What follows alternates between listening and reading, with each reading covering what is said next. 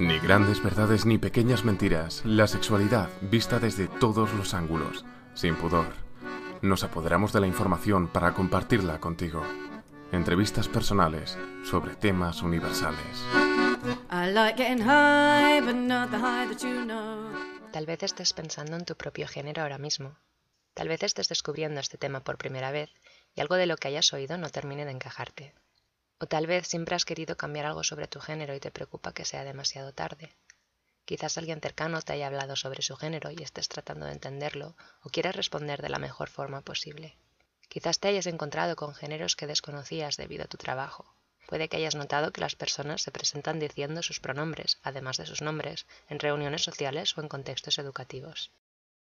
Hemos notado que a menudo cuando se habla de género solemos pensar en otras personas, esta es una invitación a reflexionar tanto sobre el género propio como ajeno, porque, como veremos, tendemos a ser más amables con la gente, por muchas razones, cuanto mejor entendemos de dónde venimos. Algo importante que hay que aclarar de antemano es que no queremos decir que ciertas maneras de vivir nuestro género sean mejores que otras, ni que nadie deba compararse con el género de otras personas. Sin embargo, a veces puede ser útil verse en alguien que tiene un género similar al propio, por eso hemos incluido tantas vivencias y perspectivas como hemos podido. Si nos hemos dejado algo fuera, no dudes en decírnoslo. El género es un asunto muy personal, y según nuestra experiencia, a menudo afloran sentimientos cuando se habla de ello.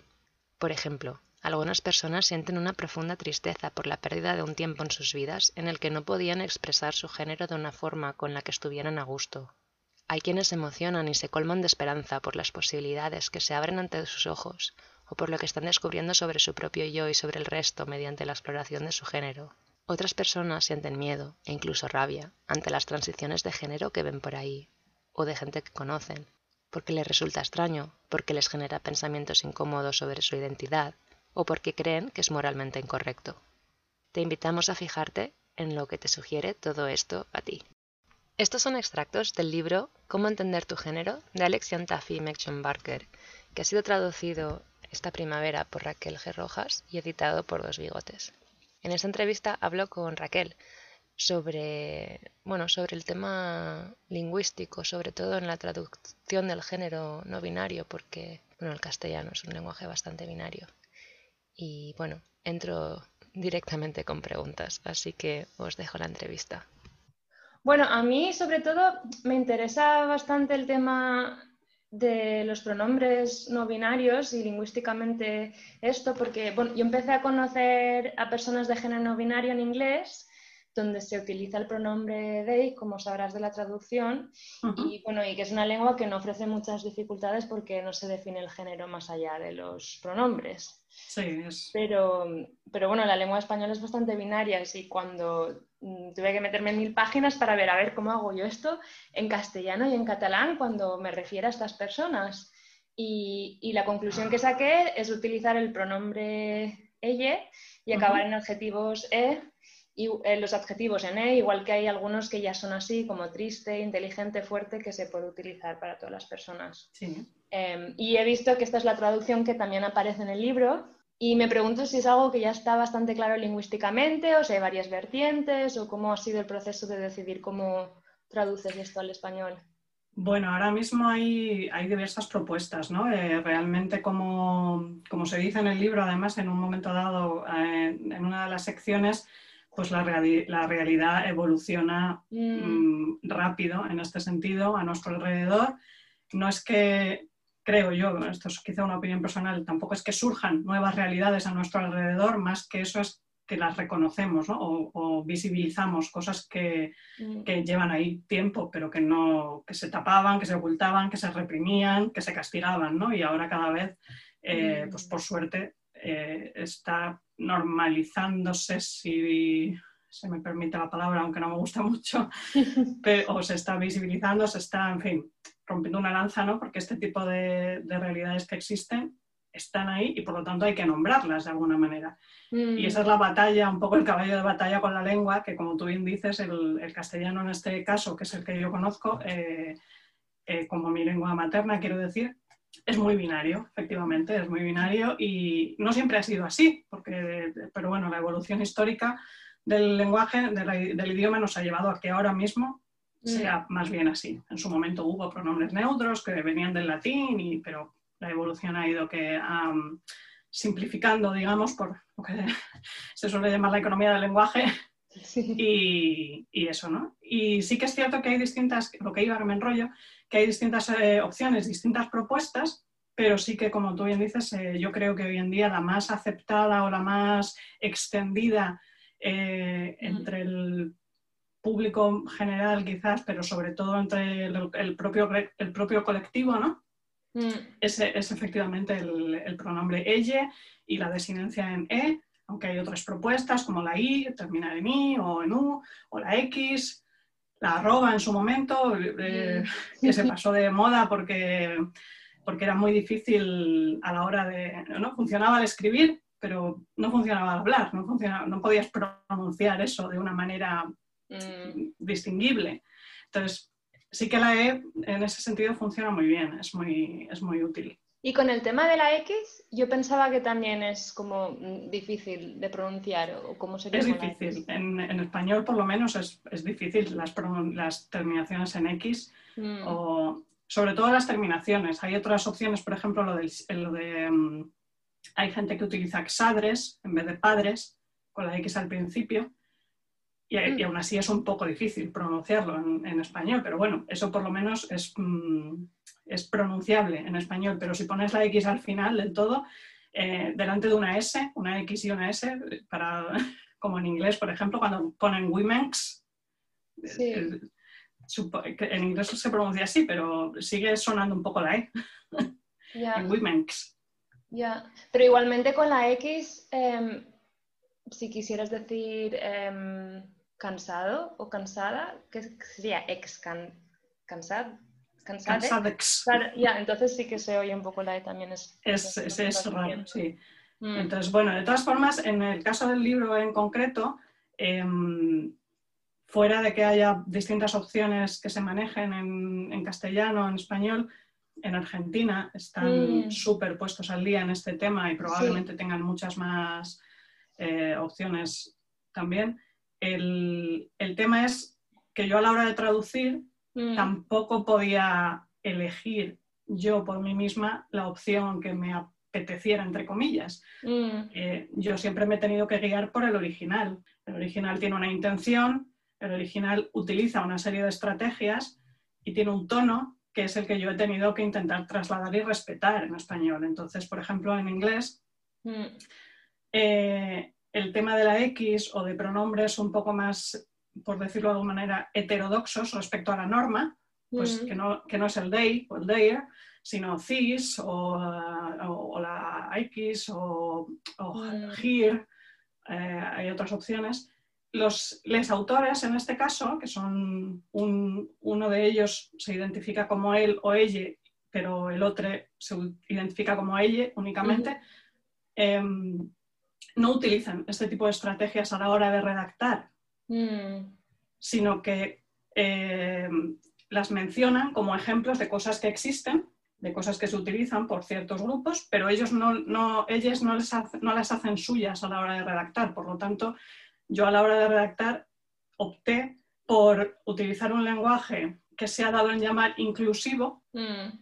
Sobre esto hay polémicas también, si eso no es la palabra más adecuada para definirlo, pero bueno, Artemis, por ejemplo, que eh, no sé si le conoces, Artemis López, em, tiene un artículo muy interesante en la linterna del traductor que en vez de llamarlo lenguaje inclusivo lo distingue entre lenguaje binario directo y lenguaje binario indirecto. Entonces, el lenguaje binario directo sería el que utiliza, el lenguaje no binario directo, perdón, sería el que utiliza los pronombres ella, la desinencia en e, el lenguaje que define directamente la realidad de un género neutro o no binario.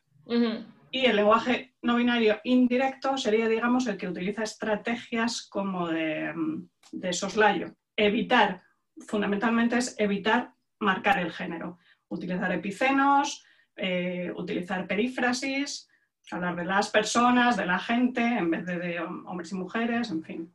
Sí, este, esta es, una distinción interesante que no había pensado. En cuanto al lenguaje no binario indirecto, me recuerda, no sé si has, sabes del libro Ni por favor ni por favora de María Martín. ¿Lo conoces? No, lo conozco. Em, habla de, lenguaje inclusivo y digamos que el subtítulo es cómo hablar con lenguaje inclusivo sin que, eh, sin que se note o no demasiado.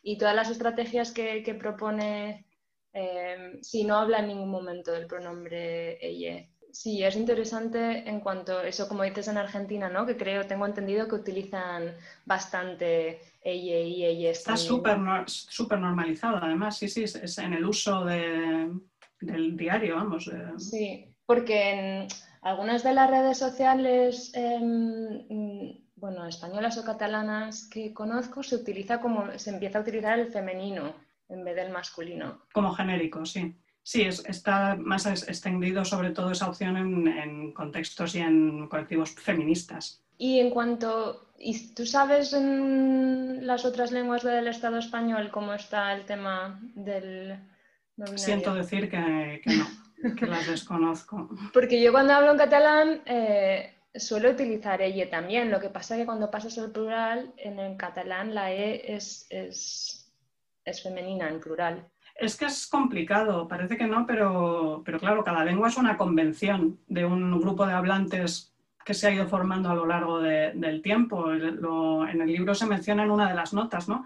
que, muchas veces no es directamente traducible un, idioma a otro porque cada idioma tiene sus estrategias, cada idioma mm, tiene sus recursos. Por ejemplo, en inglés, eh, lo que hablábamos de los pronombres, ¿no? los pronombres posesivos sí que tienen género. Sin embargo, en español no. Cuando tú dices su libro, puede ser el libro de él, de ella, de ella, de quien sea. Entonces, cuando yo en inglés me encontraba ese tipo de casos, que al trasladarlo al español era cuando se perdía, curiosamente, el género, normalmente pasaba al revés.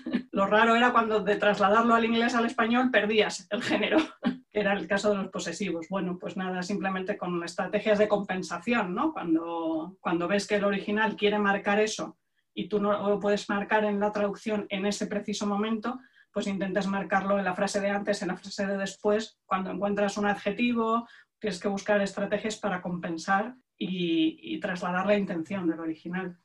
Y en cuanto, ¿cómo está en tema de, digamos, Real Academia Española o normalización, así entre comillas? Em, eso, por, no acabarnos de gustar esta palabra, pero como mm. Oficialización, digamos, de, utilizar esto? Sí, a día de hoy no está aceptado, ni parece que tengan ánimo de discutirlo siquiera, no, no se lo plantean. Porque para mí es un poco un, un tema político, ¿no? De identidad política también, el, como decías tú al principio, de, nombrar las experiencias y visibilizar lo que ya existe. Em, porque yo recuerdo hablar con, cuando estaba empezando a investigar esto, eh, por tener personas cercanas a mi alrededor a quien querer respetar su identidad y poderme referir a ellas como, como desean y, hablaba con un antiguo profesor de lengua que me decía un poco como, claro, pero entonces es que tenemos que cambiar esto y tenemos que cambiar esto y tenemos que cambiar lo otro. Hombre, hay que cambiar muchas cosas, claro, en un sistema lingüístico tan, tan vasto como, como es cualquiera de los idiomas modernos, ¿no? Realmente lo que pasa es que en español contamos con una característica, por decirlo de alguna manera, que no cuentan otros idiomas, que es que tenemos una norma de alguna manera que viene redactada, que no impuesta del todo, porque yo tampoco estoy de acuerdo con eso, pero que viene redactada desde una institución oficial, ¿no? cosa que no hay en inglés, por ejemplo. Entonces, bueno, los cambios siempre cuestan más, porque los cambios oficiales pero al final, quiero decir, la lengua es de los hablantes, la lengua es de los hablantes, y eso por más que, hay gente que se empeña también en, no que se empeña, pero hay, que hay como posiciones muy beligerantes mm. eh, de enfrentamiento constante y de, todo es malo y todo es... Mm, todo está hecho a posta para mm, perjudicarnos y eso, tampoco es real, quiero decir. Al final la RAE también evoluciona y también va introduciendo cambios que vienen del habla, de la calle, de los libros, de los autores que van, que van escribiendo. Lo que pasa es que es muy lento. Es muy lento porque van siempre años por detrás de los hablantes, porque esperan a que el uso se asiente. Ahora mismo se considera que no es un uso asentado porque consideran que no está utilizado por la mayoría. Lo que leí del libro este que te comento de María Martín es interesante porque ella hace un poco un análisis también de, sí, la RAE va aceptando cosas, pero es interesante también analizar qué cosas ha aceptado y con qué facilidad ciertas cosas se han aceptado y qué rápido y otras han tardado años y años, en la composición de género de, las personas que deciden estas cosas, etcétera. Bueno, y para ir acabando, ¿hay alguna cosa que te gustaría destacar? Sí, a mí lo que me parece interesante sobre todo es eso, es un poco destacar que, la labor de, de, traducción en este caso no es como la labor de redacción. Si yo hubiera tenido que redactar este libro en español directamente y hubiera tenido que elegir yo mi forma de expresarme, a lo mejor lo habría hecho de otra manera. Pero la cuestión es que al ser una traducción y tener que reflejar y trasladar una intención, un tono, pues por eso las elecciones están hechas como están hechas. Tampoco las he hecho yo sola, están consensuadas con la editorial, por supuesto, y tienen otras muchas cosas en cuenta. Pues el público, el público objetivo al que va dirigido el libro. Es un libro que no va dirigido, que bueno, tú lo conoces, ¿no? Me dijiste que lo conocías ya en inglés. Mm, sí. Pues no sé si estarás de acuerdo conmigo en que el tono del libro es súper amable. Mm, es un tono muy acogedor, no es un tono nada beligerante, es un tono súper acogedor, súper mm, que te hace sentirte a gusto, te hace sentirte acogido, ¿no? Eso yo de alguna manera para trasladarlo al español pensé que utilizar estrategias que forzasen o mm, violentasen demasiado la norma actual podría echar fuera a muchos lectores. Y creo, que no creo que eso habría hecho mal al libro también. Además, bueno, estuve eh, comentando con ellos, eh, con ellas algunas cosas. ¿Con los autores? Sí, mm. por, bueno, por Twitter y tal, que, porque había, cuando tenía alguna dudilla y tal, pues aproveché que son súper amables y bueno, mm. tal y, como los, tal y como les lees, de verdad es que son así. Y, bueno, sí que me, vinieron a confirmar un poco ¿no? que la idea es abrir el, libro a cuanta más gente se pudiera sentir llamada, por, porque es un tono además el del libro muy reflexivo, muy introspectivo, no es para nada eso, un manifiesto de vamos a las barricadas. Es mm. más, conócete mm. y una vez te conozcas, acéptate y quiérete porque lo mereces, seas como seas, y tira millas. O sea, no sé, me parece interesante que todo eso se pueda, yo, claro, desde mi profesión, que todo eso se pueda transmitir con el lenguaje, ¿no? Mm, Muy bonito y aparte el libro, pues una maravilla por otra, muchas muchas otras cosas. a mí, que lo leo desde una perspectiva ajena a la problemática que plantea. Bueno, pero es interesante porque eh, justo como... Aún así te haces preguntas, ¿eh? ¿eh? te remueve cosas por dentro, eso es bueno. Sí, pero porque justo em, has dicho, ¿no? Como desde una perspectiva ajena, pero es interesante porque creo que una de las cosas que intentan explicar en el libro es que no es el género no es ajeno a nadie, es algo que vivimos todos y todas, todes, y que nos, y que nos viene marcado, depende de los genitales con los que hayamos nacido, y que se nos imponen ciertas maneras de ser o expectativas, y que eso lo, experimentamos y vivimos todas las personas. Mm. Y que por tanto, sea cual sea nuestra experiencia o identidad de género, está bien. Planteártelos, ¿eh? Porque son cosas que a lo mejor ni te planteas. Mm. Vale, pues creo que es buen momento ahí para acabar con eso quizás. Vale, estupendo. Pues nada, encantada. Vale, pues muchísimas gracias por tu tiempo. A ti, me parece una iniciativa genial. Síguenos también en nuestras redes sociales. Tenemos muchas más cosas que enseñarte. I like getting high, but not the high that you know. Climb up the mountain, feel touch of that snow. And I like getting down, get down to the valley below. Get my feet